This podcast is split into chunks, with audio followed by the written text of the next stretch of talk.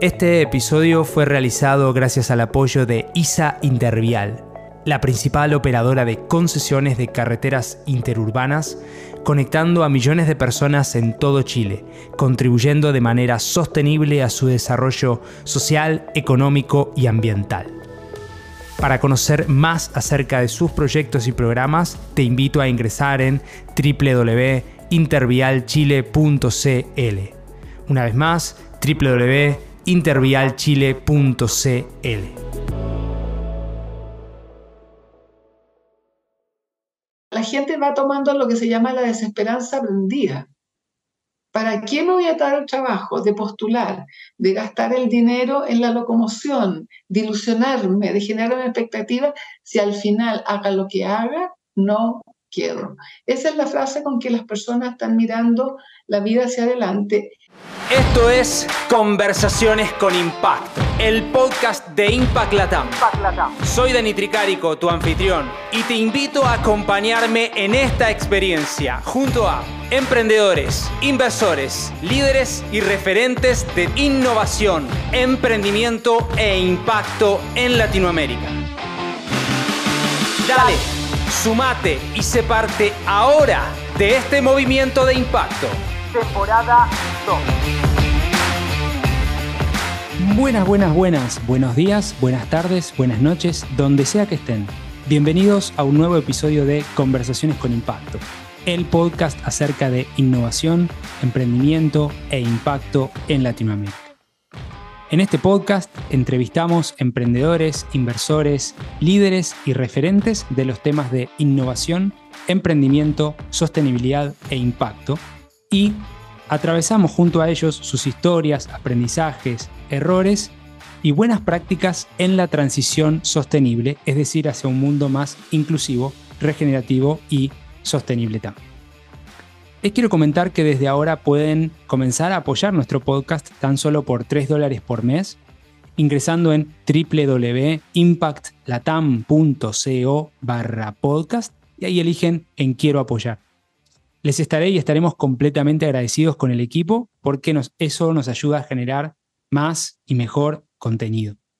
También les invito a que nos ayuden a masificar, a compartir este episodio y el podcast en las redes, eh, básicamente sumándonos un rating, unas estrellitas en cualquiera de las plataformas donde escuchen, en Spotify, etc.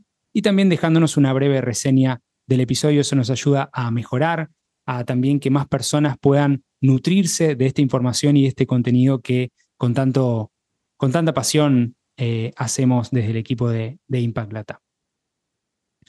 Bueno, muy bien. El día de hoy eh, tengo un gran gusto y honor de conversar con una gran exponente de varios temas, eh, multifacética, y sobre todo hoy enfocada en temas de economía plateada, nueva longevidad, nueva empleabilidad, emprender a partir del segundo y tercer tiempo de la vida, intergeneracionalidad y mucho, mucho más. Estoy hablando de Jimena Abogavir y la voy a presentar.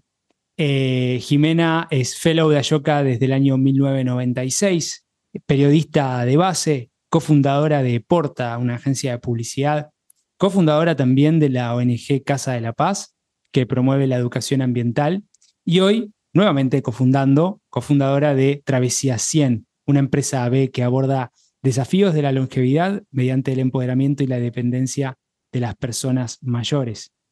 Ha tenido diversos eh, premios a lo largo de toda su vida, como por ejemplo el premio Elena Cafarena en Medio Ambiente en 2016 y el mismo año Premio Energía de Mujer de Enel en, en Medio Ambiente y en Eficiencia Energética. Bueno, todo esto y mucho más en el episodio de hoy. Eh, muchísimas gracias, Jimena, por sumarte a un nuevo episodio de Conversaciones con Impacto. Hoy, muchas gracias a ti por la invitación, Dani. La verdad es que lo encuentro un privilegio estar participando en estas conversaciones con impacto eh, y, poder encontrarnos con personas de América Latina que están en similares búsquedas en estos momentos que la humanidad pareciera que requiere innovación. Parece, ¿no? Necesitamos en ese momento.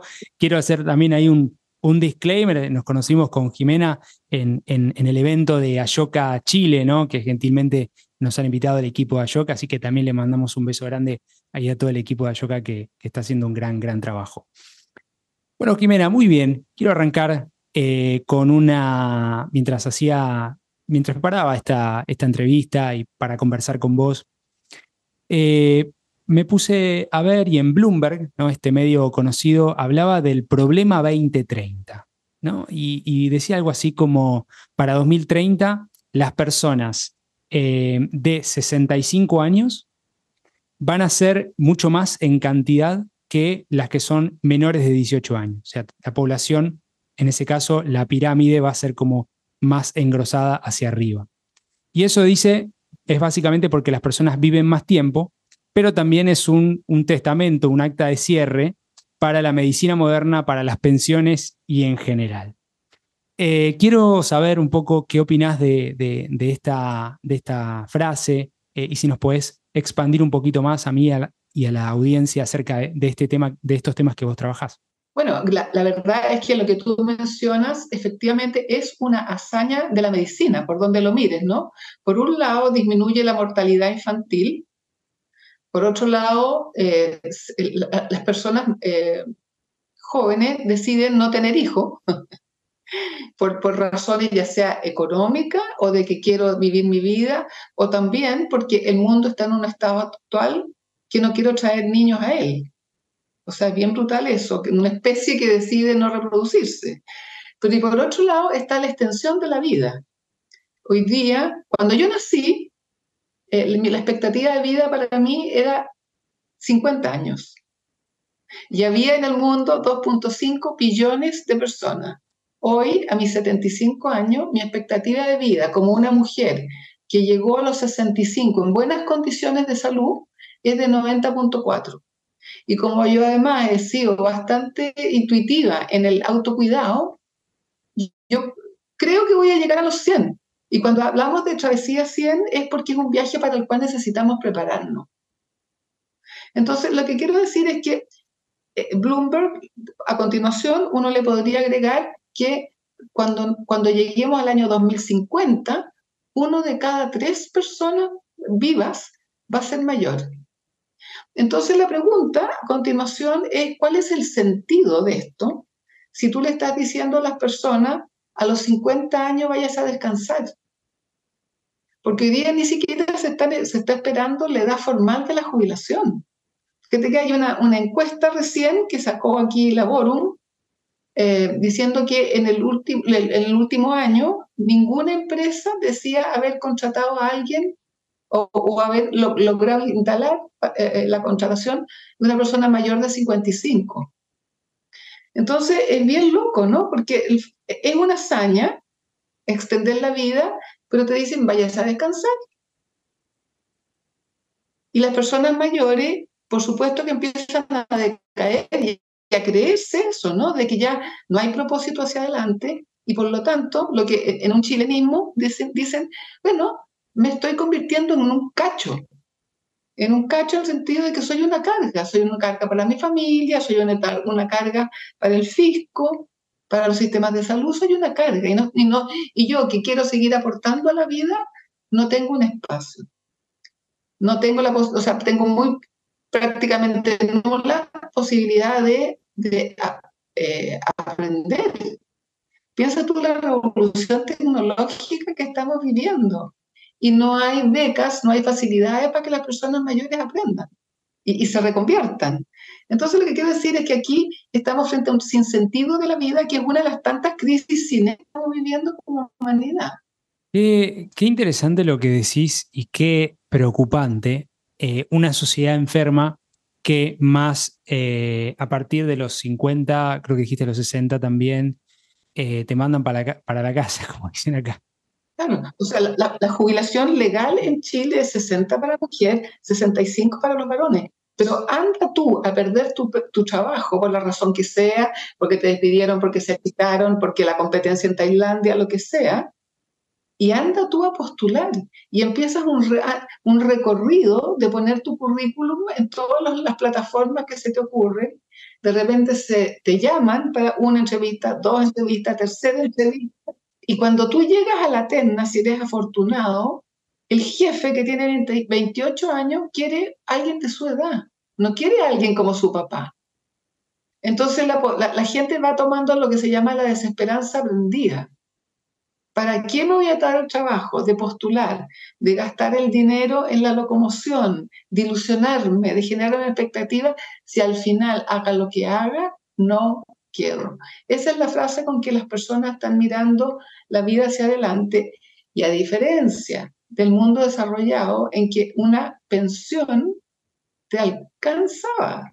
Eh, yo veo en Estados Unidos, por ejemplo, que el grupo de, jóvenes, los millennials, los centennials, están mirando con reproche sus dificultades porque dicen la farra, farra ¿no es cierto?, eh, de, las personas mayores, que porque tienen una pensión tan grande, se toman uno, dos, tres cruceros o se van viviendo, se van a vivir estos condominios en que pueden jugar golf y jugar tenis. Esa no es la realidad de nuestros países de América Latina, porque la, jubilación no te alcanza, la pensión no te alcanza. Y por lo tanto, la primera, la primera opción es seguir trabajando. Sin embargo, no tienes las habilidades ya y, eh, y si las tuviera, igual no te contratan. Eh, me vas a acordar un poco y, ahí te voy a hacer una pregunta más específica. Me, quedé con esto de la desesperanza aprendida, ¿era? ¿Qué dijiste? Desesperanza aprendida. ¿Para qué me voy a esforzar? ¿Para qué lo voy a hacer? claro. Claro. Es, un poco los jóvenes cuando dicen, eh, ¿para qué voy a traer hijos al mundo si mira tú cómo está el mundo? Claro, claro. ¿Cierto? O sea que no vale la pena. Me hace acordar ¿no? Como esto, esto de muy del Papa Francisco, ¿no? Como la cultura de los cartos, ¿no? Como la cultura de lo descartable. Que creo, creo que es mucho de, a mí es, algo que me resonó mucho, ¿no? Como de, de, esto del descarte, pero, pero a nivel humano, ¿no? Y, nos hace obviamente menos humanos y, eh, y me parece muy, muy triste. Y te quiero preguntar, entonces, si a 2050 uno de cada tres personas serán, eh, iban a ser más de 80, no nos estamos preparando, evidentemente, o la pregunta sería, ¿cómo debiéramos prepararnos? ¿Qué debiéramos de poder hacer a nivel, eh, si querés, podés, hablar un poco desde lo privado, desde lo que hacen ustedes, desde las empresas, de política, eh, de políticas internas me refiero, desde gobiernos? Bueno, lo interesante aquí, o lo que se llama el consuelo del tonto, es que no hay ningún país que se esté suficientemente preparando. Si bien, por ejemplo, hay ejercicios interesantes en Singapur, en Finlandia, en China, la mayoría de los países esta crisis anunciada y que afortunadamente nos toca a todos, porque con las demás discriminaciones, por ejemplo, los migrantes, si yo creo que no soy migrante, a pesar de que todos somos migrantes, eh, pienso que son ellos los migrantes o ellos los que tienen otra opción sexual, pero aquí somos todos, todos somos y, o seremos o seremos, si tenemos buena suerte, mayores. Entonces, lo que quiero decir es que la, la humanidad, eh, como esto fue bastante rápido, y Chile es de los países más acelerados en esto, en América Latina, eh, claramente nos, nos, nos, topa mal parado. Y entonces se habla de el tsunami plateado, como si el tsunami, fuese, eh, es una palabra muy fea, muy destructiva. Entonces, volviendo al sinsentido, imaginarse que hay un regalo del, llamémosle, del universo, de doblar, como en el caso mío que yo te decía, de haber nacido con 50 años de expectativa de vida y, hoy día estar aspirando a llegar hasta los 100 o por lo menos hasta los 90, eh, y que eso no tenga un sentido y sea de muy mala calidad para mí y para mi entorno, eh, es una cosa muy absurda. Ahora, ¿qué hacer? Lo que hemos trabajado con Ashoka es el concepto de nueva longevidad. Ellos tuvieron la visión eh, de, de entender hace unos ya cinco años el problema que se venía, así como el cambio climático, que esto era realmente un, problema sistémico. Y por lo tanto, eh, durante la pandemia coincidió, empezaron a identificar quiénes éramos los fellows que estábamos en el tema, aunque viniéramos de otro. Yo venía, por ejemplo, del tema ambiental. Sin embargo, cuando supieron que, que yo había, cambiado de tema a, lo que yo llamo la sustentabilidad demográfica, mm. eh, entonces, bueno, juntaron un grupo que nos, no, nos reuníamos y como todo lo que ocurrió en pandemia tiene un, una cosa peculiar, ¿no? De que nos juntábamos a las horas más raras porque había que coincidir con todas partes del mundo. Y, y tú no decías, eh, me llamo Jimena, vivo en Chile, ¿no? Que decía, me llamo Jimena y aquí son las dos de la... o incluso más, aquí es ayer. Claro, claro. Y acá son, está el horario. Y ahí, y, ahí también hay otra cosa muy interesante, era que era, era toda la humanidad eh, viviendo la misma situación, que yo creo que nunca había pasado antes. Toda la humanidad metida en las casas, hablando por Zoom, ¿cierto? Y con todos estos problemas y la incerteza, si venía la vacuna, si no venía, si esto era para siempre, cómo era. Entonces, a mí me daba una sensación de unicidad que yo decía, vamos a salir más sabios como humanidad. Esto vamos todos en la misma nave, porque en el caso del COVID o, o, se encontraba algo suficientemente potente para resolverlo a nivel mundial o no tenía sentido. Bueno, más o menos se controló la pandemia y no creo que estemos más sabios, ¿no? E, Va, a tener que venir una más fuerte. Esa era mi, una, más grande. Mi idea también, ¿no? Como eh, todo el mundo estaba, bueno, aplaudiendo a los médicos, vamos a salir mejores de esta. Eh, dos años pasaron eh, y literalmente, ¿no? Tenemos una, una guerra en Ucrania, o sea, datos, ¿no? Como tenemos una guerra, literal. Tenemos derretimiento de permafrost etcétera, graciales. Tenemos esta que vos decís, eh, sustentabilidad demográfica, me gustó mucho el término, em, que también es un temón, es un temón. Y hablabas de nave, vos hablabas de, la humanidad como una nave, ¿no? Eh, y vos dijiste en otro, eh, en otro podcast, en otra ponencia, esto que dijo un profe del MIT Age Lab, que decía, la humanidad hoy es un barco que cada vez tiene más pasajeros y menos remadores, ¿no? Es fascinante esa, metáfora, ¿no? no, es eso, o sea, yo cuando, cuando yo me, me, di cuenta que yo tenía 70 años y yo había pensado quedarme toda mi vida en la Fundación Casa de la Paz porque el tema de la paz, de los conflictos, de la participación me, me motiva eh, completamente. Eh, sin embargo, la mira, me di cuenta que la mirada sobre mí había cambiado. Yo era la misma, pero la gente me empezó a tratar como una anciana. Claro, claro. Y eso, y eso también es muy chocante. Como, ¿Qué le pasa a toda esta gente que ahora me, hablan de necesito? Es muy raro, ¿no? Pero bueno, así fue entonces ahí. Yo dije, no, uno, de esto tengo que salirme, porque si no yo me voy a convencer también que soy una anciana y que no tengo nada que aportar. Y dos, este es un tremendo problema, porque yo veía a mi generación gente que todos en algún minuto pensamos que queríamos cambiar el mundo y, y, y, y como tú dijiste, desechable, con el curso, con el, como con la etiqueta en la frente con tu edad es de vencimiento, como los yogures. Mm. Entonces dije yo, esto hay que cambiarlo porque hay una oportunidad que usar toda esta energía creativa y toda la experiencia de uno de cada, hoy día somos uno de cada cinco, pero pasado mañana somos uno de cada tres en 2050. Toda esa energía creativa, ¿qué vamos a hacer con esta? Y al mismo tiempo, si no logramos que este cauce, así como el cauce del agua, este cauce de esta energía eh, creativa y de aporte, de propósito, encuentre un cauce, esta gente se va a enfermar y van a ir a sumarse al grupo que necesita ser asistido. Entonces es un sinsentido completo. Bueno, trabajando con Ashoka en el concepto de nueva longevidad que, nació de este proceso, como te digo, participativo de en el mundo entero constatar que estábamos en la misma y que fue fascinante y muy transformador. Eh, ahí eh, empecé, yo por lo menos empecé a investigar a través de Twitter, porque me di cuenta que todos los libros era, era, hablaban del segmento que necesita ser asistido, que en Chile es un 15% pero nadie hablaba de lo que yo quería entender, que es, bueno, ¿qué pasa con esto? ¿Cómo, ¿Cómo se sale? Bueno, y ahí me encontré con un libro de, que se llama The Longevity Economy del MIT, que tenía esta metáfora. Ahora, el libro e, estaba dirigido a demostrar lo que después se llamó la economía plateada, que es, hay aquí un tremendo mercado, hay una oportunidad laboral, hay una, una perdón, comercial, eh, o sea, está mirado desde ese enfoque, ¿no? De, bueno, hagamos ahora productos para, para las personas mayores, hay un mercado. Pero, pero, pero a mí me, me, igual la figura de, de, menos remadores y más pasajeros la encontré tal cual.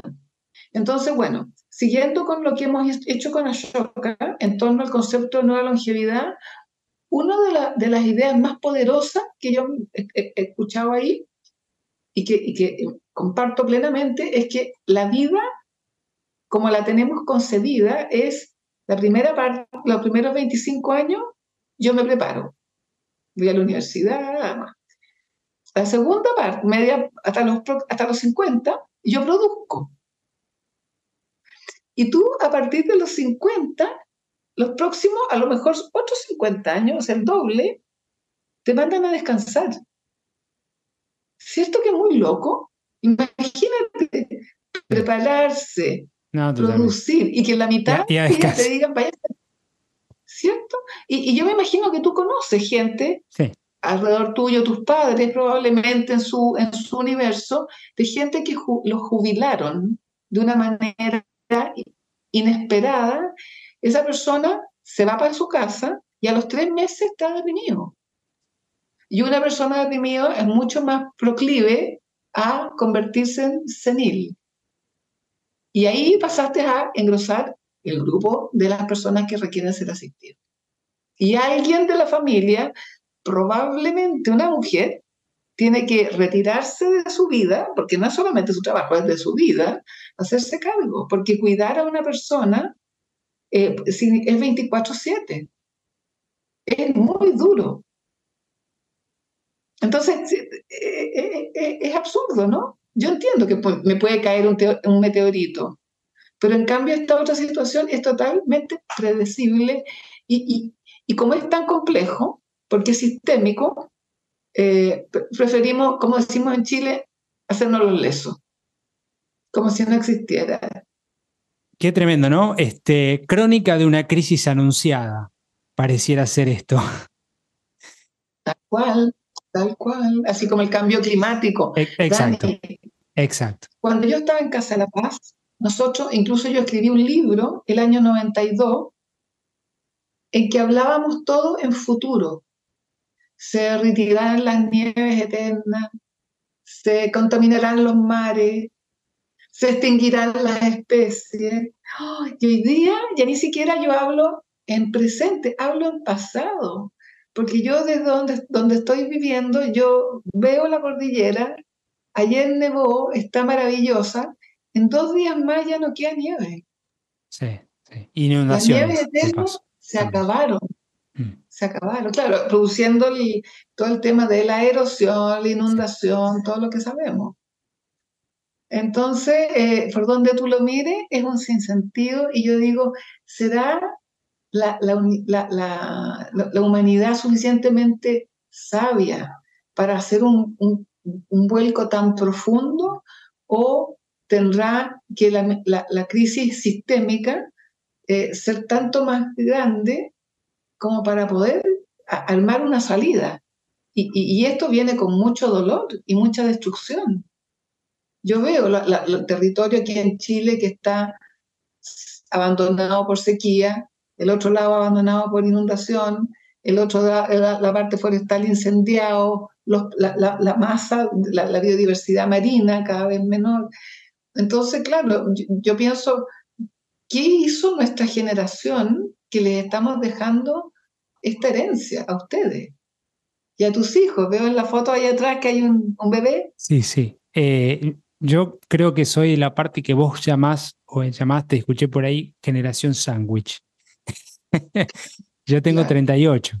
Entonces estoy ahí en el, en el intermedio, tratando de tomar, pero tratando de dar vida también eh, y de, acompañar a, niños. Mi, mi, hija tiene un año y medio. Em, y es, es un temón esto, ¿no? Empiezo a, ver, empiezo a ver con mis padres, que ya están jubilados ambos. Eh, y claro, este, con ganas quizá de trabajar o con ganas de hacer cosas sin espacio, eh, sin, sin, sin esto que decís de... Ojo, que, ojo que yo hablo de trabajo con o sin fin de lucro. ¿eh? No hablo de un empleo de un empleo. No, no hablo de... Y, después hablemos de nueva empleabilidad, si quieres, para eso, eso. Eh, no, no, un poco iba, iba por eso, pero lo que mm, te quería preguntar, y si querés antes de ir a, a nueva longevidad, en Chile. En Chile, esto de uno de cada cinco personas en Chile son más de 60 años, si mal no, no, recuerdo. Em, también tenemos este problema y evidentemente en el mundo nos está preparando, pero quiero saber qué ves vos hoy acá en, en nuestro, en nuestro lugar cercano. Bueno, nosotros desde Travesía 100, eh, dado que la gente que se sintió motivada por, este mensaje, que hace un sentido tremendo, en general eran personas de un cierto nivel de educación técnico-profesional. Porque cuando tú no tienes que comer, ¿cierto? Tus preocupaciones son muy concretas. Entonces, preocuparse de la deriva del mundo es algo que ya es, es un, eh, como un excentricismo. Bueno, entonces, eh, eh, hoy día hay 3.500 personas en la, en la base de datos con las cuales yo converso de distintas, distintos canales y, y, y, tú vas sacando como ciertas intuiciones comunes, colectivas. Entonces el año pasado, junto con Ashoka, hicimos una, encuesta con criteria, una encuesta científica con todos los segmentos socioeconómicos, la diversidad de género, geográfica, etc. Y, y, con eso se comprobaron todas las expectativas. Fíjate que fue divertido porque hicimos la, primero la, una, la, entrevista como de muestra para ver cómo salía, con todas las preguntas que nosotros queríamos hacer, y me llaman de la empresa que, hizo el estudio y me dice, Jimena, ¿qué? No hay. ¿Qué no hay? No, no hay. Esas respuestas que tú estás buscando, no hay, no salen, no aparecen. Entonces yo le digo, con la mayor dulzura que pude, ¿qué edad tenían los entrevistadores? Porque los entrevistadores miran, perdón, la gente joven tiene una visión del envejecimiento mucho más negativo que las personas mayores mismas. Entonces me acuerdo en el, día del lanzamiento, que, que mostrábamos los resultados, eh, alguien de 32 años, que yo estimo mucho, que es un gran persona inteligentísimo, se me acerca y me dice, Jime, ¿en serio tú te creís estas cifras? alguien que trabaja en el tema, ¿no? Entonces, eso es fascinante, porque tu, tu generación mira a esta generación con otros ojos. Entonces, lo que van a conseguir es que esta generación se convierta en aquella imagen que ustedes tienen. Claro, que finalmente venís pontificando o diciendo, ¿no? Claro, claro. Yo ya no tengo tiempo para, no, no, no, esto no es para mí, estudiar no es para mí. Claro. Eh, emprender no es para mí. Mm. Una nueva carrera no es para mí, etc. Ya no tengo edad para. Se te, se te va instalando eso. Y, por eso nosotros cuando, también de la mano de Ashoka hicimos un, ahora un, un, un, trabajo interesantísimo en que primero fue la encuesta para poner datos duros a lo que nosotros estábamos intuyendo. Segundo, hicimos un mapa de innovación social en América Latina para ver cómo se estaba moviendo la innovación.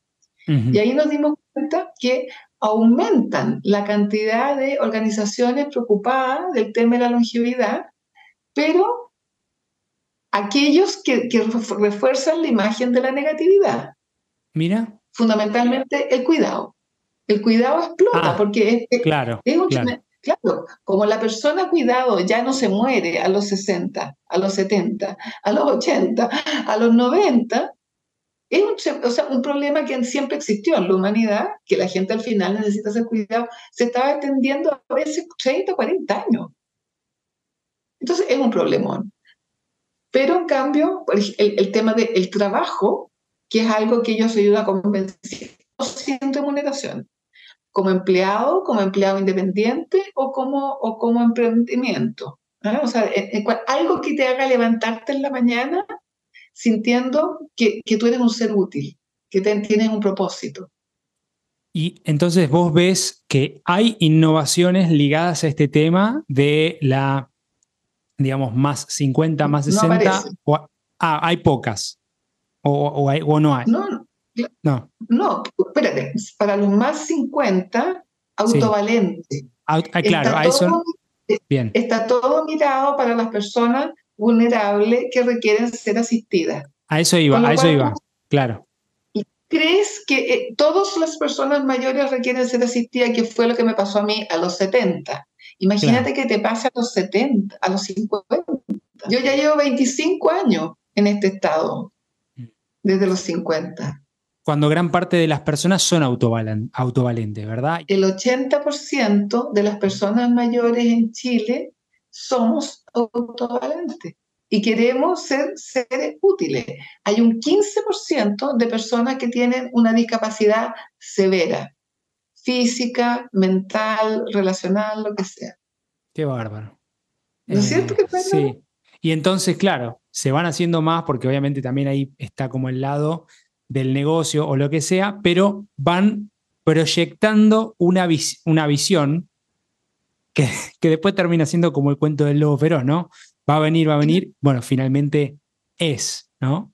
Bueno, es como, ¿sabes tú? Es como, es como la inteligencia artificial, en el sentido que como se nutre de datos que existen, claro, sí. es muy difícil cambiar un, un, un, bias.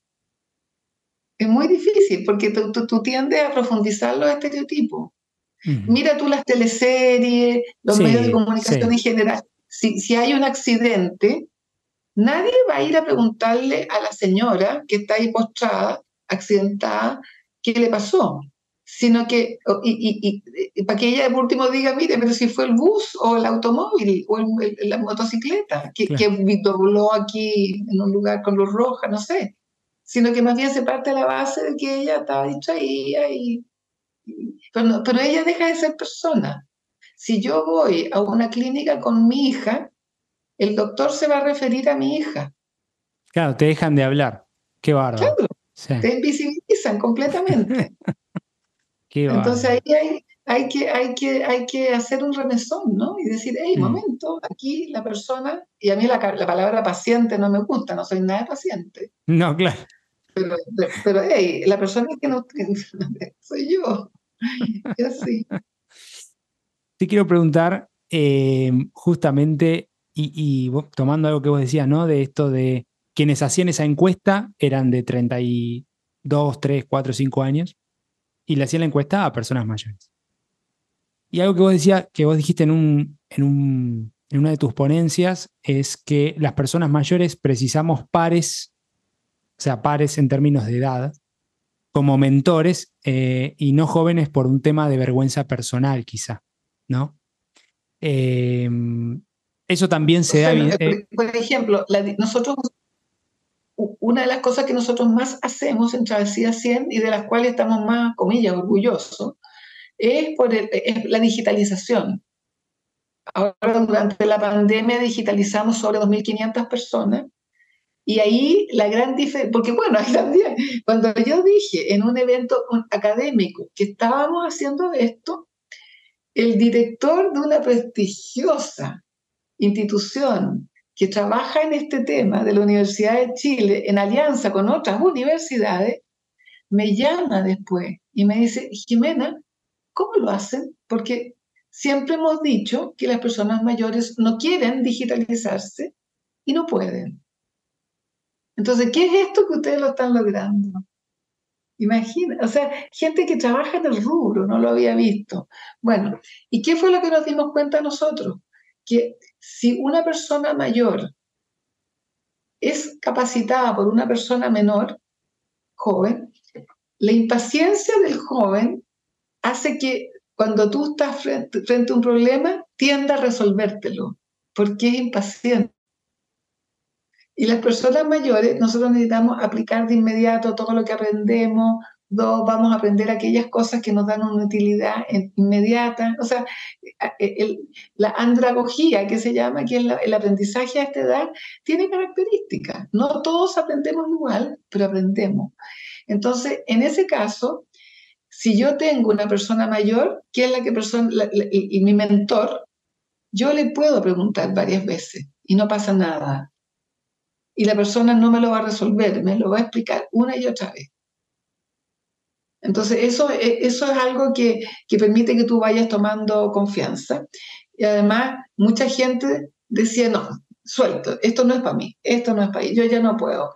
Y te decía, no, a mí me pasó lo mismo, pero si tú te quedas fuera de la, de la, de la revolución tecnológica, te quedas fuera de la vida.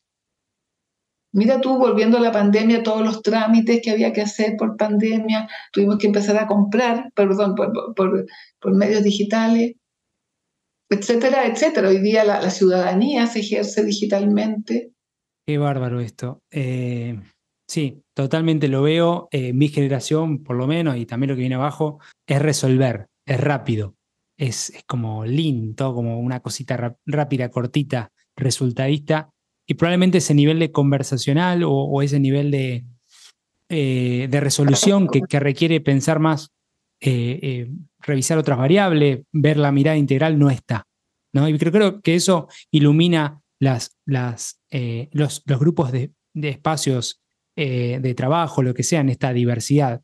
Como vos decías, eh, ligado al tema de la experiencia de los mayores y la intergeneracionalidad, al final del día esa diversidad agranda los bordes, ¿no? Entonces, ¿cómo hacemos para aplicar eso en las empresas, en organizaciones, para eh, tomar como asesores, puede ser como empleados, no sé, a personas más 60, más 70, Yo creo Que ese es el meollo del asunto de la discriminación porque en el fondo eh, las personas jóvenes tienden a pensar que las personas mayores tienen los ojos en el retrovisor. O sea, yo veo la vida como lo que ya viví, que ya no es, porque ya pasó. Entonces, esta persona mayor no tiene ninguna posibilidad de aportarme a un mundo que no conoce. Y por otro lado, las personas mayores estamos inmersos en Occidente en una cultura que eh, valora, sobrevalora la, juventud. ¿Cierto? Entonces, por ejemplo, si, claro, sí. Lo rápido, joven, si alguien quiere esa, algo amable, te dice, eh. qué joven te ves. Entonces, entonces yo le digo, mira, si a mí lo que me importa es estar bien no que tú pienses que en vez de tener 75 tengo 72. ¿Qué, qué, diferencia me hace? Ninguna. Ninguna. Claro, ninguna. Entonces, lo que quiero decir es que, y por otro lado, yo, yo veo que las personas mayores critican a los, a los menores que pasan todo el día pegados en la pantalla. La vida viene hacia adelante en pantalla, la vida viene tecnológica. Entonces también encontrar que eso es necesariamente negativa no tiene sentido. Que, que, no socialice, ese es otro problema. ¿Cierto? Y por otro lado, las personas jóvenes no tienen interés, como te decía, en el aporte que puede hacer la experiencia. y mira tú en las catástrofes, ¿quiénes salen adelante? A, ayudar a resolver y que tienen la experiencia como para, para plantear soluciones, los mayores porque ya lo hemos vivido. ¿Cuántas catástrofes hemos vivido en nuestras vidas? Entonces salen las ollas comunes, salen los comprando juntos, salen todas estas posibilidades que tú las conoces porque las has vivido. Yo recuerdo la casa de mi abuela que no tenía el refrigerador, eh, no, no era eléctrico, sino que venía un burro con unas barras de hielo y esas se ponían abajo envuelto en saco y venía una vez a la semana el burro. Entonces lo que quiero decir es que nosotros nos acordamos de cómo era la vida con menos consumo energético. Y que se, y que se lavaba sobre una tabla, entonces tú tenías una, una escobilla de rama y hacías... No, no digo que, que, me gustaría volver a eso, no. no. No necesariamente, pero lo que quiero decir es que tenemos esa experiencia. Qué bárbaro. Y por otro lado, perdón, en todos los procesos de innovación se sabe que si yo tengo un grupo lo más heterogéneo posible, probablemente eso va a enriquecer el proceso de innovación. Y, y la, persona mayor tiene una experiencia que nadie más en el grupo tiene. Porque los demás pueden ser de otra raza, pueden ser... Entonces, hay, hay, hay algo ahí que, es interesante, pero que tiene, hay estereotipos y prejuicios de, de, ambas partes. Te quiero preguntar acerca entonces, ahora sí, del trabajo de Travesía 100. Si puedes contar un poco más de lo que hacen, algunos casos que quieras destacar, eh, para que se entienda un poco más eh, y contarme a mí, a la audiencia, eh, un poco más acerca de esto. Bueno, nosotros decidimos en primer lugar ser una empresa B y no una fundación. Si bien el propósito nuestro tenía que ver con cambiar la mirada de la sociedad hacia las personas mayores, porque entendíamos que la mirada obsoleta hace mucho daño, mucho daño, y, todos pierden. Pierden los jóvenes y pierden, los del medio, la, generación sana, y perdemos nosotros. Entonces, ese cambio de mirada eh, es algo que, que, para nosotros es el objetivo final y por lo tanto eh, podríamos haber sido fundación. Sin embargo, yo que venía de la estrategia, de, o sea, de, de, de, la herramienta de ser fundación durante 35 años que yo estuve en Casa de la Paz, me di cuenta que a menos que tú tengas un mecena que te financie, tú tienes que autofinanciar. Y sin embargo, como eres fundación, toda la gente te mira como que tú vas a hacer las cosas gratis. Y hay que pagar la web, hay que la contabilidad, hay ciertos gastos que hay que hacer, pagar sueldos si, que quieres, si tú quieres tener sueldos estables. Bueno, entonces dijimos, no, es mucho más transparente ser una empresa B. Esa fue la primera definición. Y para poder hacer este cambio de mirada, lo primero que hicimos fue hacer eh, la línea de acción de incidencia pública, y para lo cual dijimos, bueno, Travesía 100 sola no puede hacerlo, entonces hagamos una red colaborativa con otras instituciones que están trabajando con, con empresas, con, eh, con, personas mayores y así se formó ese año en que fuimos a votar, tú no habías llegado todavía, el año 2020, que votamos tantas veces, para que, bueno, nos pasamos votando. Y después entonces de ahí viene todo el proceso constituyente 1 y 2, entonces nos dimos cuenta que había que estar presente poniendo la voz de los mayores. Y así se formó Voces Mayores, que reúne hoy día a más de 100 organizaciones, más de, más de 90 organizaciones que trabajan por o para o desde personas mayores. Esa, es una primera línea. Eh, después la, la otra línea es empoderar a las personas mayores para que se crean el cuento, para lo cual entonces había que ayudarlos a digitalizarse. Entonces ahí nos dimos cuenta que había muchas empresas privadas que en sus, entre sus stakeholders, como se dice, o sus públicos de interés, habían personas mayores y que como en pandemia había que digitalizarse, era una muy buena oportunidad para que ellos financiaran la digitalización de esas personas mayores para que pudieran usar la plataforma o sus apps. Y, y si tú sabes usar una app, ya sabes usarlas todas. Por lo tanto, eso fue maravilloso para nosotros y, los años de pandemia fueron años intensísimos en trabajo. Eh, y, tercero, está la necesidad de eh, incidir en medios de comunicación. Porque si, en todos los accidentes la viejita queda siempre como tonta o, lo que sea, eh, esta cosa de la, abuelita que solamente sabe cocinar, también ahí había que hacer un cambio, o sea, incidencia políticas públicas, medios de comunicación y el empoderamiento de las personas mismas.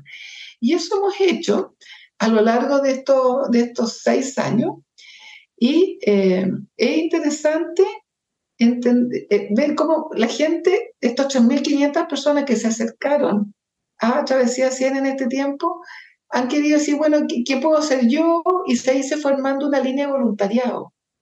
Entonces, esa línea de voluntariado que no se les paga, se hace todo gratis. Charlas en la Junta de Destino no sé qué, o por ejemplo todo esto es la incidencia pública, todo esto se hace en voluntariado. Y en cambio, cuando trabajamos con servicio empresa, eh, ahí entonces pedimos eh, una remuneración que nos permite hacer el servicio con profesionalismo y por otro lado eh, asumir los gastos generales que, pandemia mediante, teniendo oficina virtual, son poquitos. Es increíble lo, cómo tú bajas gastos al no tener oficina. Qué buen, qué buen trabajo y felicitaciones a vos y al equipo, ¿no? Porque son varios los que están involucrados, más todos los voluntarios, más toda la gente que está metida. Y sabes que ahora que salimos de la pandemia, se produjo una especie como de movimiento, de decir, tenemos que juntarnos, porque nos hemos estado relacionando todos por Zoom, y hicimos un evento al cual se inscribieron 162 personas de todo Chile, y, y, llegaron y se alojaron en nuestras casas para evitar costos de eso. Todo al voluntariado, dos días enteros con un programa intensísimo, fue precioso. Entonces tú te das cuenta que efectivamente el encuentro, compare, poder tener estas conversaciones de igual a igual, es glorioso, es glorioso, se produce una energía increíble. Y ahora ya, ya espontáneamente se formó Travesía 100 en la quinta región, Travesía 100 en la octava región. En el encuentro se conocieron. Qué bueno. qué ah, bueno. Sigamos juntos. Bueno, querida Jimena, eh, fenomenal eh, todo lo que están haciendo. Em, la verdad que, que súper, súper interesante esta charla. Me, me, lleva un montón de cosas. Ya un poco para ir eh, cerrando, eh, por temas de tiempo y demás, eh, quiero asegurarme de que no dejé de lado esto de que hablaste de eh, nueva longevidad, nuevas empleabilidades.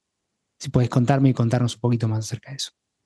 Bueno, si nosotros nos damos cuenta que la nueva longevidad requiere por autonomía, por bienestar personal, por aprendizaje continuo, por sentido de propósito, requiere trabajo con o sin remuneración eh, y eso no está pasando espontáneamente, no está pasando en el sistema educativo que está focalizado en niños y jóvenes, después ya no hay, no hay ninguna cosa que te lo facilite, y por otro lado tampoco está, eh, tampoco está pasando en la, en la demanda laboral de las, de las empresas que están privilegiando personas jóvenes, bueno, ¿qué hacemos? No? Entonces ahí eh, hemos estado impulsando este concepto de nueva empleabilidad que de partida es un concepto flexible.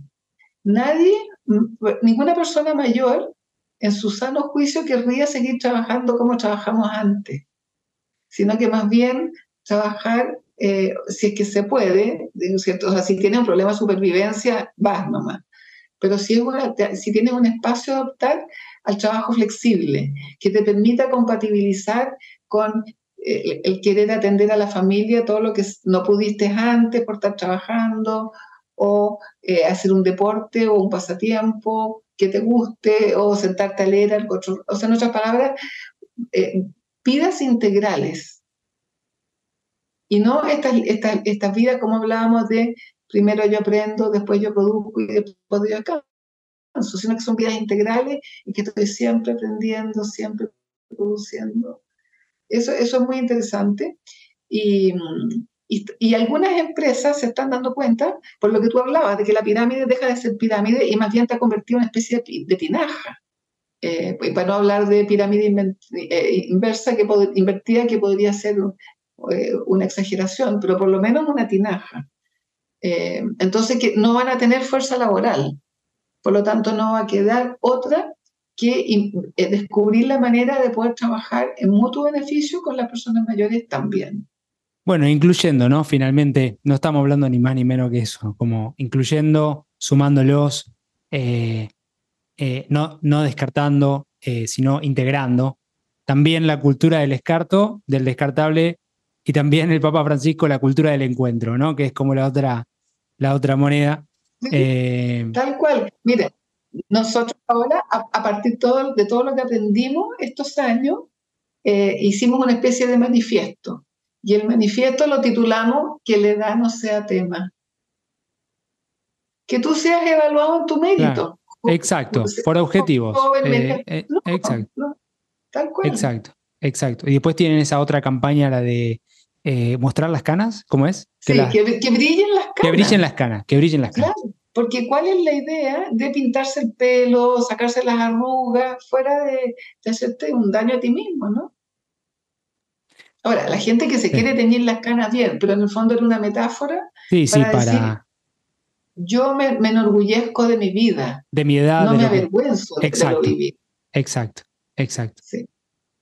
Muy bueno, Jimena. Eh, te quiero agradecer em, y, y, ya vamos a las últimas tres preguntas finales, eh, que son así como más cortitas, así que, bueno, ahí vamos.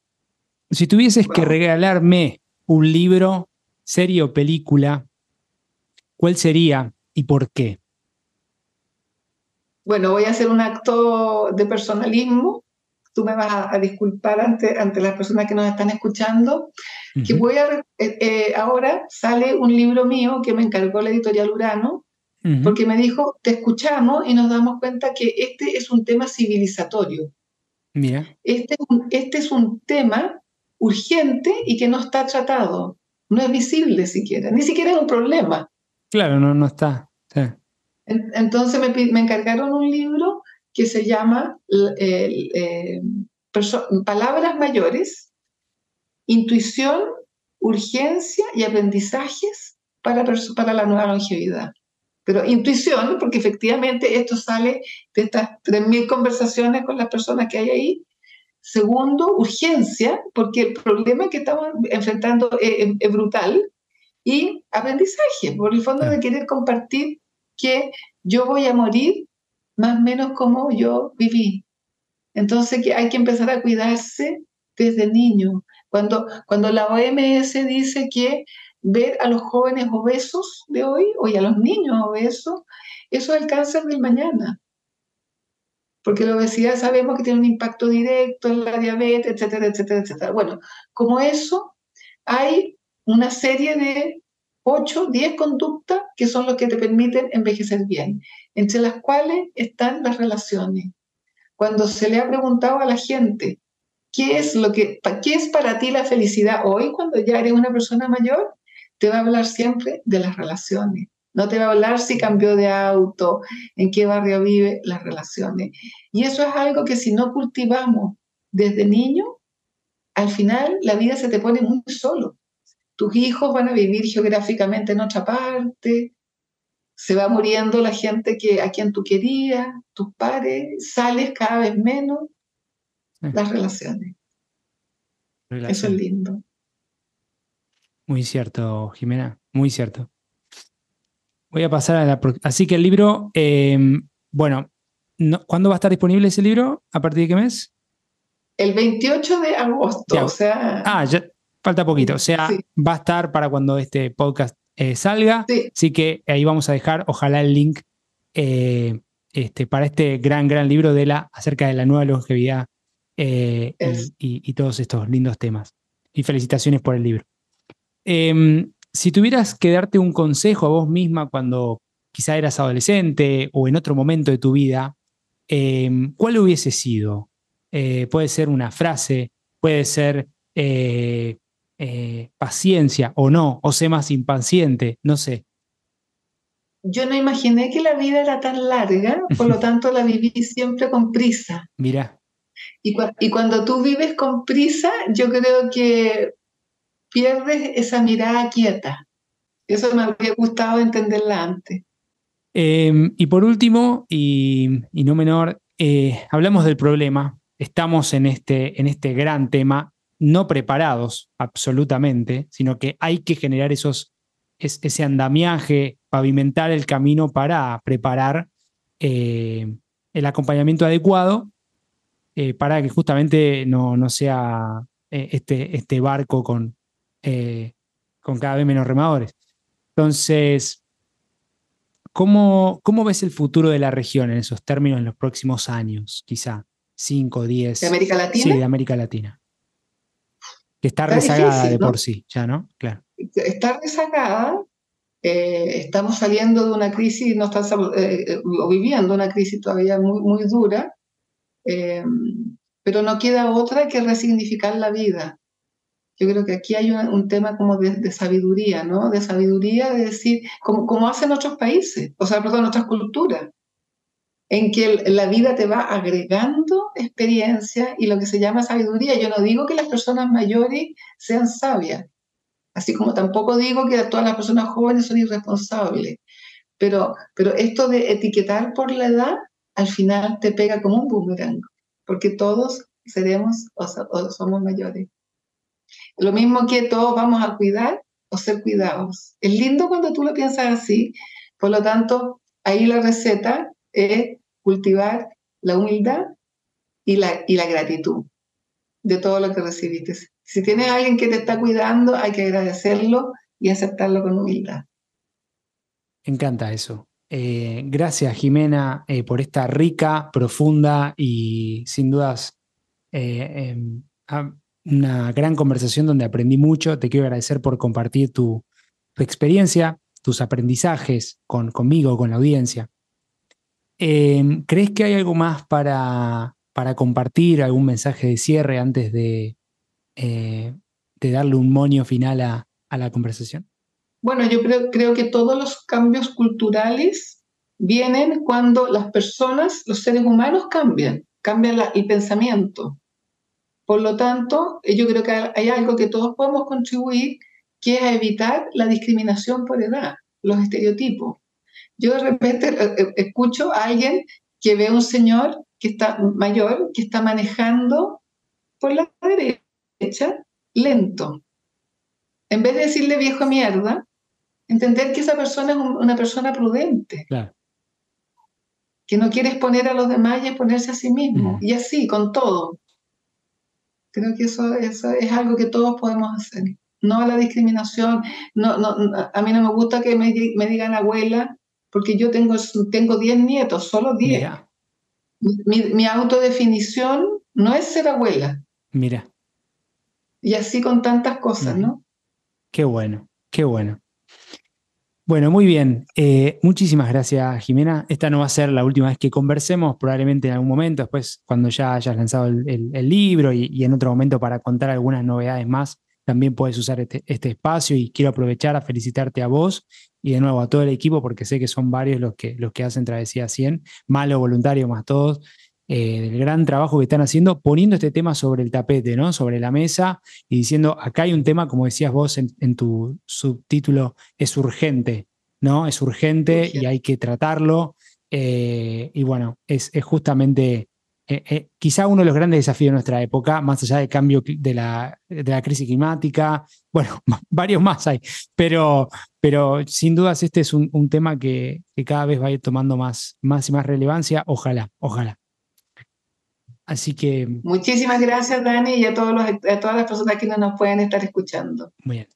Muchísimas gracias, Jimena. Bueno, ahí la tuvimos a Jimena Abogavir, este, cofundadora, entre otros roles, de Travesía 100, esta empresa eh, que trabaja con personas mayores acerca de su nueva longevidad, inclusión, etcétera, etcétera. Em, quiero agradecerles a todos y cada uno por su tiempo, por compartir con nosotros esta experiencia. Si te gustó este episodio, compartilo. Eh, si no te gustó, escribinos a info.impactlatam.co para poder seguir mejorando. Todo feedback siempre va a ser bienvenido. También te invito a que nos dejes una breve reseña en cada una de las plataformas donde escuches, unas estrellitas, eh, en, eh, generalmente es el sistema de rating, y alguna también reseña en la plataforma. Y también a que te invito a que nos acompañes a mejorar este podcast y apoyarnos en lo que hacemos para generar más y nuevas conversaciones tan solo por 3 dólares por mes. Esto lo puedes hacer ingresando en www.impactlatam.co barra podcast y haces clic en quiero apoyar. Así que, como siempre, nos estaremos encontrando en el próximo episodio de Conversaciones con Impacto para con, con más ejemplos, con más entrevistas y mucho, mucho más contenido. Así que, como siempre digo, donde sea que estén, Buenos días, buenas tardes y buenas noches. Muchas gracias por sumarte a este nuevo capítulo de Conversaciones con Impacto. Te invito a sumarte a esta comunidad de hacedores que está cambiando el mundo. Ingresa ahora en www.impactlatam.co. Sumate y sé parte ahora de este cambio. www.impactlatam.co